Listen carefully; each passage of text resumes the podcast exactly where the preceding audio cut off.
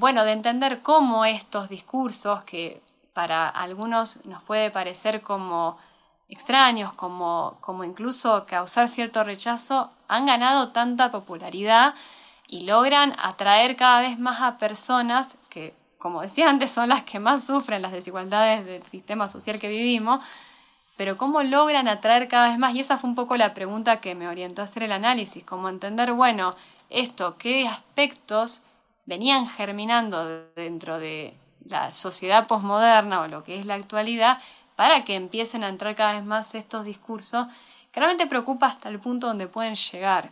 O sea, cada vez me parece preocupa más la violencia que se está gestando y hasta dónde podemos llegar con este tipo de, de movimientos que se vienen gestando cada vez más, organizando más y siendo cada vez más masivos. Yo me pregunto lo mismo que ella. ¿Cómo? Y antes de animarte a dar una respuesta rápida, acordate de algo que ya conoces, la empatía metodológica. Si proyectamos nuestros valores, y solo conseguimos indignarnos.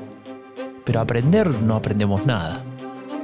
Aquella pregunta se la hacía Ailén Laura Rey, profesora de la Universidad Nacional de Rosario, en Argentina. Tal vez su mirada desde la psicología nos ayude a comprender otra dimensión de este fenómeno. Y con ella encontremos una forma de entender cómo ciertas narrativas antidemocráticas consiguen apoyo. ¿Alguna vez te preguntaste de dónde viene la narrativa de Donald Trump? ¿Escuchaste hablar sobre una supuesta decadencia moral de Occidente? ¿Cuál es el poder de los Bolsonaros o los Milley en Latinoamérica? El discurso de la derecha radical tiene raíces profundas. No son solo fuegos artificiales. Son premisas, supuestos y teorías desarrolladas por un conjunto de pensadores desde hace ya varias décadas, los ideólogos de las nuevas derechas. Soy Franco de Ledone y te invito a desvelar la genealogía del pensamiento político de las nuevas derechas. Una serie especial de Epidemia Ultra sobre los orígenes del discurso de la derecha radical. Una producción de Rombo Podcast y Anfibia Podcast con el apoyo del Laboratorio de Estudios sobre Democracia y Autoritarismos de la Universidad Nacional de San Martín. Hoy presentamos El secreto del odio libertario.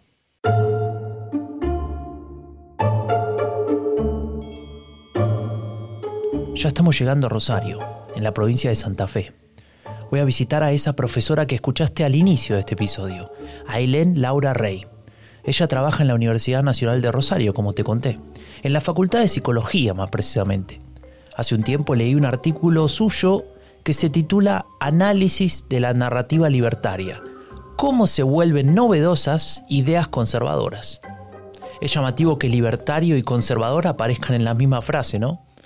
Eh, no, no nos llama la atención porque ya conocemos a los paleolibertarios. Los conocemos de episodios anteriores. En cualquier caso, me gustó tanto el artículo que no solo le pedí una entrevista, sino que le mandé preguntas por mensaje de audio. Y sí, soy un ansioso.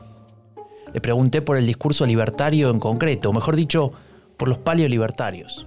Eh, yo hice una caracterización en ese, en ese texto, justamente tomando algunas características principales como eh, el uso de la retórica con las falacias y señalamientos de falacias durante los debates con contrincantes, digamos. Eh, también lo que sería eh, el componente moral muy fuerte que tiene el, pensamiento libertario, de donde ahí, por más que se presente como un pensamiento más económico, una idea económica, en realidad encarna un componente moral que establece al liberalismo como salvador y al Estado o al comunismo o los grupos de izquierda como los que estarían culpables de esta supuesta decadencia moral, de, del declive, sí, que lo vamos viendo, que en realidad tiene que ver con los avances de los movimientos de izquierda, se ve como esto, una desmoralización, una decadencia. Decadencia un concepto muy conocido por nosotros, ¿no? Me da la impresión de que en este episodio nos vamos a reencontrar con muchas ideas que aparecieron en esta serie. Yo hablo de un liberalismo ad hoc.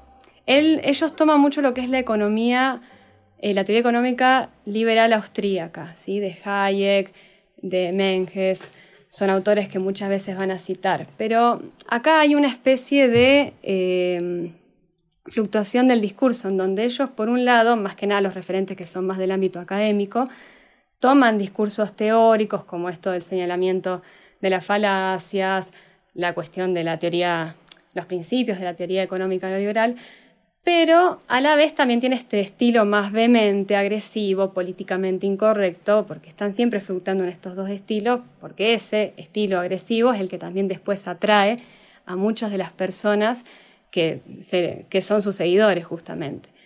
Lo que buscan es como recuperar ese sentimiento de espíritu eh, revolucionario que tenía el liberalismo justamente de principios, de finales del siglo XVIII y principios del siglo XIX, para en realidad tratar de restaurar ¿sí? la hegemonía neoliberal. Están reciclando viejas recetas, pero las están dando una apariencia de novedoso porque supuestamente ellos están proponiendo algo distinto. Ellos van a decir que el liberalismo nunca se pudo implementar efectivamente. Algunos te van a decir que desde acá hasta el momento nos gobernó el comunismo, pero por otro lado también te van a decir que hay una suerte de liberalismo clásico o falso liberalismo que cuando se implementó en el Estado, eh, se cercenó al aparato estatal, perdió su esencia y se volvió conservador.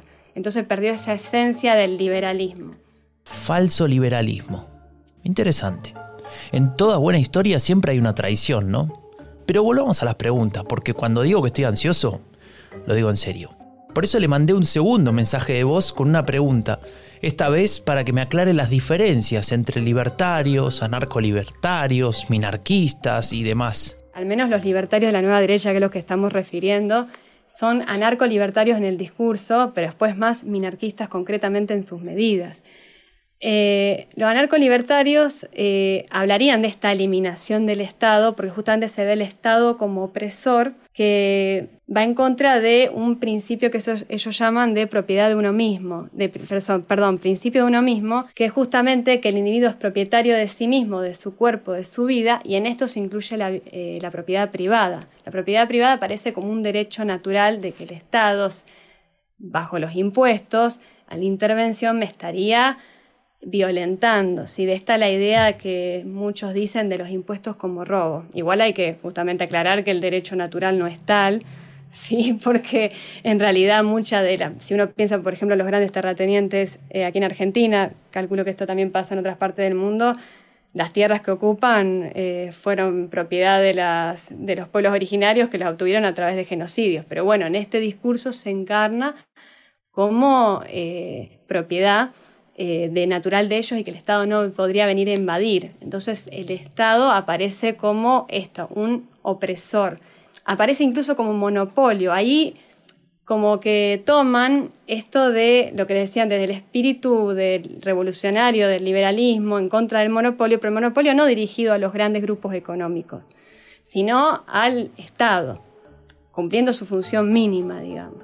El enemigo entonces para este discurso es el Estado. Pero después es lo que, insisto en que los libertarios, al menos incluso acá Milei, que es un gran representante del, movimiento libertario, si no sería hasta un líder, él mismo se define como minarquista, que lo que implica es no la eliminación del Estado, sino la reducción de su accionar a generalmente a las actividades bélicas y a lo que es el control social entre comillas, que sería el uso de las fuerzas del aparato represor del Estado para reprimir la protesta social. Y la gestión pública debe pasar a lo privado, o sea, se busca la privatización o el desfinanciamiento de lo público. En eso es básicamente lo que han hecho históricamente los gobiernos que llamamos neoliberales.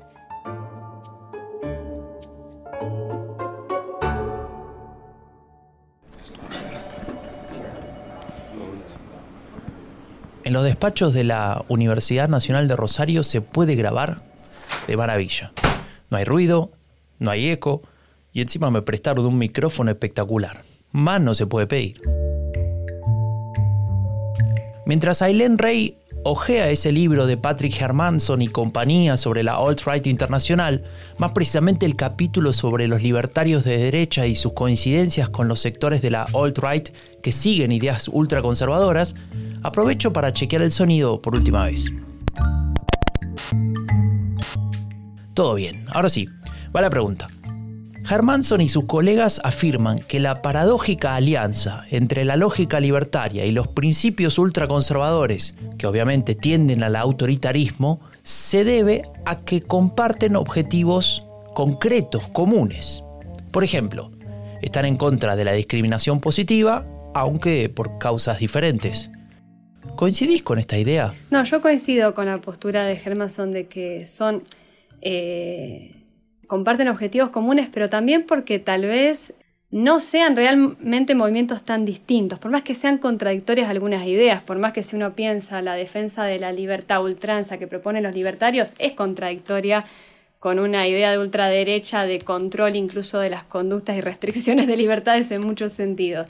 Tiene muchas contradicciones el movimiento libertario en sí, como el considerarse criticar a la casta y ser apolítico. O sea, hay muchas contradicciones dentro del discurso y muchos elementos que se unen porque yo estaba pensando en que en realidad son movimientos que en el pensamiento de las ideas pueden ser distintos, pero que comparten un mismo objetivo político y es enfrentarse contra este, este avance del populismo, este avance del intervencionismo de Estado, tienen un enemigo en común y por eso también coinciden y confluyen. De hecho, por eso me gustó también la denominación de mm, este autor Vázquez Salazar que habla de la ola conservadora o el neoconservadurismo para integrar justamente a los libertarios, movimiento ultraderecha, a los grupos negacionistas, como todo un entero de, eh, distintos pensamientos y eh, movimientos que en el fondo comparten ese mismo objetivo. Y además no hay que olvidar que en lo que implica la organización infraestructural, en la base que sostiene todos estos movimientos está en todo lo que se llamaría la organización por las redes think tank. Una cosa que me llama bastante la atención es el uso del concepto comunista. Y me interesa porque pareciera que va mucho más allá de la teoría política en sí. Pareciera que se trata de una palabra con una carga de sentido mucho mayor. Por suerte, Rey me lo explica de forma muy clara. Yo hablaba de un rehash de la Guerra Fría, donde resucitamos a, a, los muertos de la Guerra Fría, del comunismo, y bajo ese rótulo se engloban no solo partidos de izquierda, sino incluso de centro, o que bien pueden ser capitalistas, pero conforman opositores políticos en disputas de poder. Y además estos movimientos y grupos de, eh, sociales más que nada las llamadas minorías sociales, que justamente ni siquiera se pueden cercenar a un partido político. Todo eso se encierra bajo el rótulo de comunismo y se utiliza como eh, oveja negra, como una, eh, un enemigo, este enemigo común que se enfrentan y que se le, se le atribuye la, eh, la culpa de esta supuesta decadencia moral, como que es fruto del marxismo cultural. Porque ahí está eh, lo que dicen algunos eh, libertarios, que sí, habría una especie de batalla ganada en un plano eh, económico, pero en lo cultural em, estamos perdiendo la batalla cultural, se ponen desde ese lugar. Y a través del avance de las luchas de las minorías sociales. Te aseguro que no estaba planeada así la entrevista, pero parece un verdadero repaso por todos los conceptos importantes de la serie. Aunque ahora que lo pienso, no es casualidad, ¿no?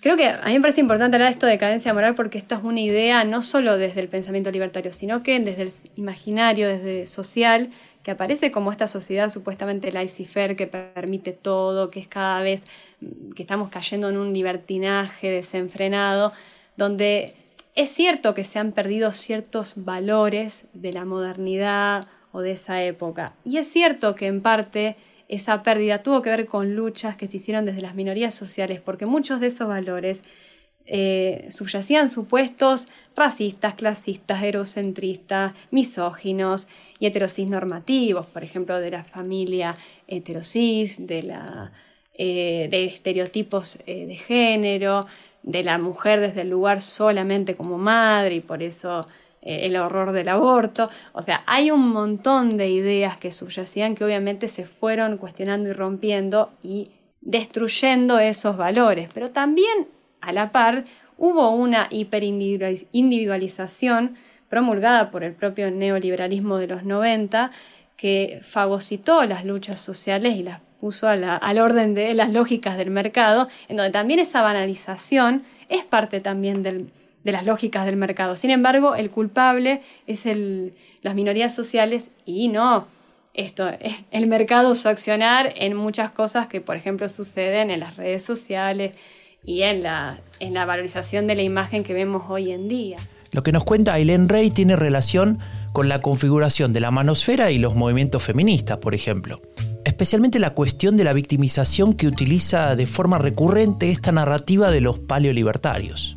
Yo lo que me puse en esa parte del artículo es decir, bueno, ¿cómo lo ven las personas que están fuera del movimiento, de los movimientos? Porque muchas veces les aparecen muchas de nuestras luchas como algo absurdo, como algo inmoral, en especial el feminismo y la comunidad LGTB tenemos un estilo bastante disruptivo, entonces es esperable que cause también cierto escándalo o incluso horror para personas más conservadoras, pero además también se ve esta cuestión de la victimización, del pensar que se están sintiendo atacadas por estos movimientos, como el varón se siente atacado por el feminismo o el blanco, y entonces empiezan a utilizar estos términos como fascismo de izquierda, eh, heterofobia o racismo invertido, que eso empieza a utilizarse estos términos que yo digo se apropian y les trastocan el significado volviéndose entonces ellos como las víctimas de estos movimientos. Pero hay una realidad en esto. Es cierto que, por ejemplo, un varón de clase media o baja no es una persona privilegiada frente a una mujer de esa misma clase social o frente a una persona negra, pero no frente a una persona de clase acomodada. Esa persona, por eso, también no se ve a sí misma como privilegiada, porque de hecho no lo es.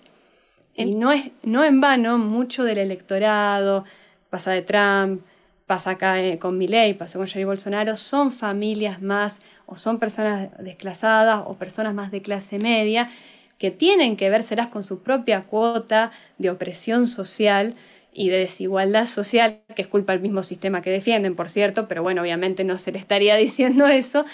Entonces, como que de repente, ¿cómo somos privilegiados? ¿Cómo nosotros tenemos más derecho. Entonces ahí empiezan a sentir, a mí el Estado no me está haciendo nada por mí, si les hace a esto, a las personas trans que les da un cupo, si les hace a las mujeres, si les hace a, a las personas negras y no a mí. Entonces aparece este discurso de, de injusticia y de como si en realidad se volvieron, esto fue gracias a la narrativa libertaria y a todo el aparato mediático informático que lo puede sostener, volvieron a las minorías sociales las volvieron estos privilegiados, este New Establishment que oprimía y victimizaba a las personas con sus comunes que no saben por qué de repente son atacados entre comillas. Y ahí es donde aparecen estos términos, estos eslogan invertidos, que lo que logran hacer es que las ideas conservadoras se vuelvan revolucionarias, que la vuelta al pasado se vuelva novedoso y revolucionario.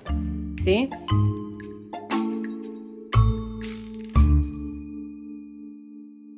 No, yo no soy político, yo soy un outsider y básicamente, digamos, entiendo las reglas del juego, me meto al sistema para justamente, digamos, terminar con esta casta política que nos ha empobrecido a todos, o sea... Quien habla es Javier Milei, un líder paleolibertario argentino. En su discurso la antipolítica juega un rol fundamental hacia volver a abrazar la idea de la libertad. Esta idea del fin, del famoso fin de las ideologías, lo anti, y la idea de lo apolítico aparece ya gestado desde, bueno, son todos lo mismo, vote acá, vote allá, va a ser lo mismo. Esa idea de que Cotarero dice de ideología del conformismo y el desgano, de que para qué eh, apropiarme de esa herramienta política, que ese es el tema, se ha desvirtuado la noción de política reducido solo a lo partidario y además a lo partidario generalmente eh, desde un modelo de empresa como competencia entre empresas, a ver quién gana el lugar de poder, no desde todo lo que implica un movimiento político o la acción política, desde lo que es como sujetos y ciudadanos que podamos intervenir sobre nuestras condiciones de existencia. Parece más desde el cinismo y desde el desgano, y en esta idea de casta política que habla mucho Milley, eh, no se, se, despiega solo un, desgano, sino un odio, un buscarlo como un blanco de todos los males sociales que tenemos. ¿Sabés qué, Larreta? Como el zurdo de mierda que sos, ¿sabes qué? A un liberal no le podés ni ilustrar los zapatos, Sorete. Te puedo, te puedo aplastar, ¿sí? Aún en silla de ruedas, a ver si lo entendés. Estilo agresivo y violento parece una marca registrada. Me pregunto si será eso lo que lo hace atractivo. También en este estilo agresivo yo creo que tienen un es como catártico también para quienes están del otro lado. Este estilo agresivo de los libertarios, de bronca, de desgano, genera como una cuestión de proyección de que toda esa bronca que yo tengo acumulada por mis condiciones de existencias que no son justas, más por ejemplo si vemos en Argentina el caso de la hiperinflación, de la precarización laboral y las bajas salarios, eh, donde yo puedo proyectar esa bronca que tengo a los políticos en estas figuras que encarnan la bronca que yo siento. Y es caldo de cultivo para un odio que puede llegar a extremos que, en lo, que se sabe que hoy en día pasó con este, el intento de magnicidio que Cristina Fernández de Kirchner, que me parece, me parece importante eh, destacarlo porque, bueno, fue una muestra de hasta qué punto puede llegar este discurso de odio y esta figura de lo político como lo malo. Eh, de ciertos políticos como la figura la, cuyos culpables de nuestros males.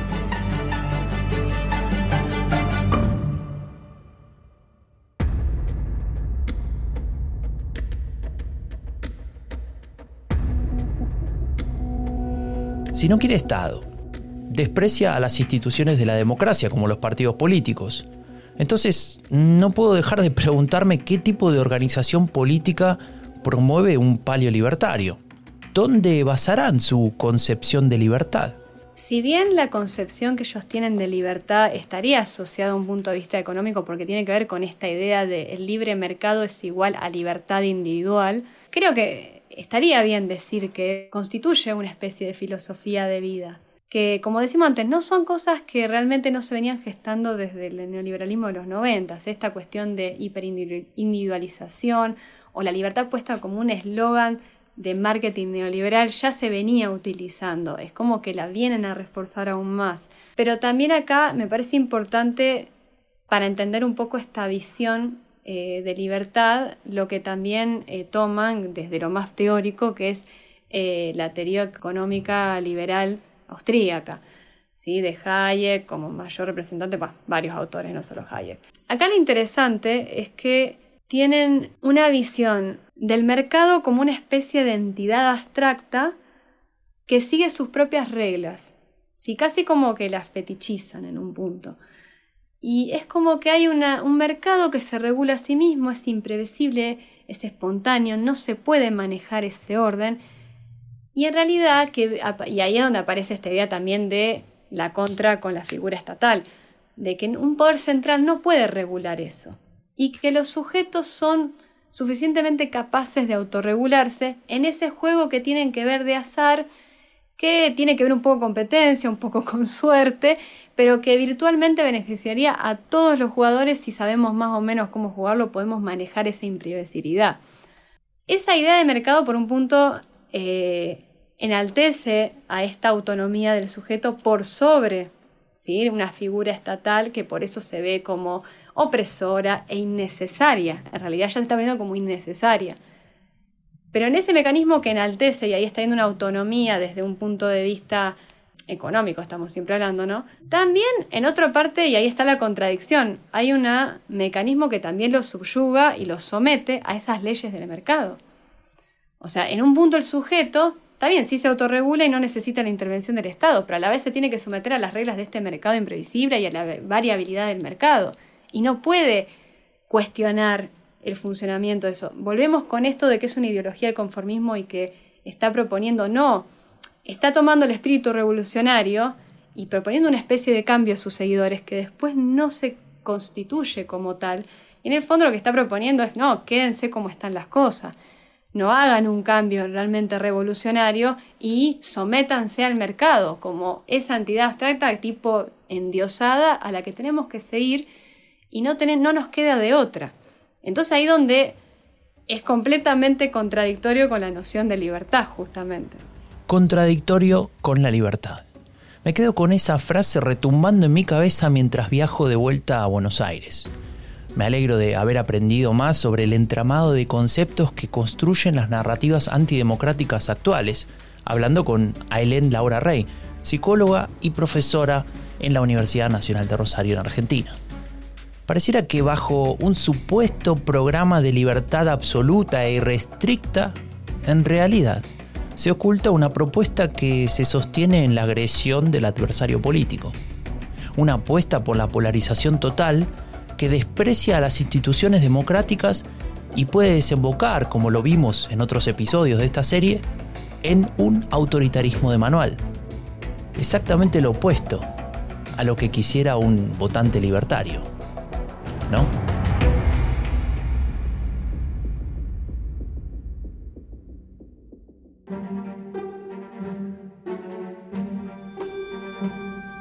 Soy Franco de Ledone y esto fue Genealogía del Pensamiento Político de las Nuevas Derechas, una serie especial de Epidemia Ultra sobre los orígenes del discurso de la derecha radical. Una producción de Rombo Podcast y Anfibia Podcast con el apoyo del Laboratorio de Estudios sobre Democracia y Autoritarismos de la Universidad Nacional de San Martín.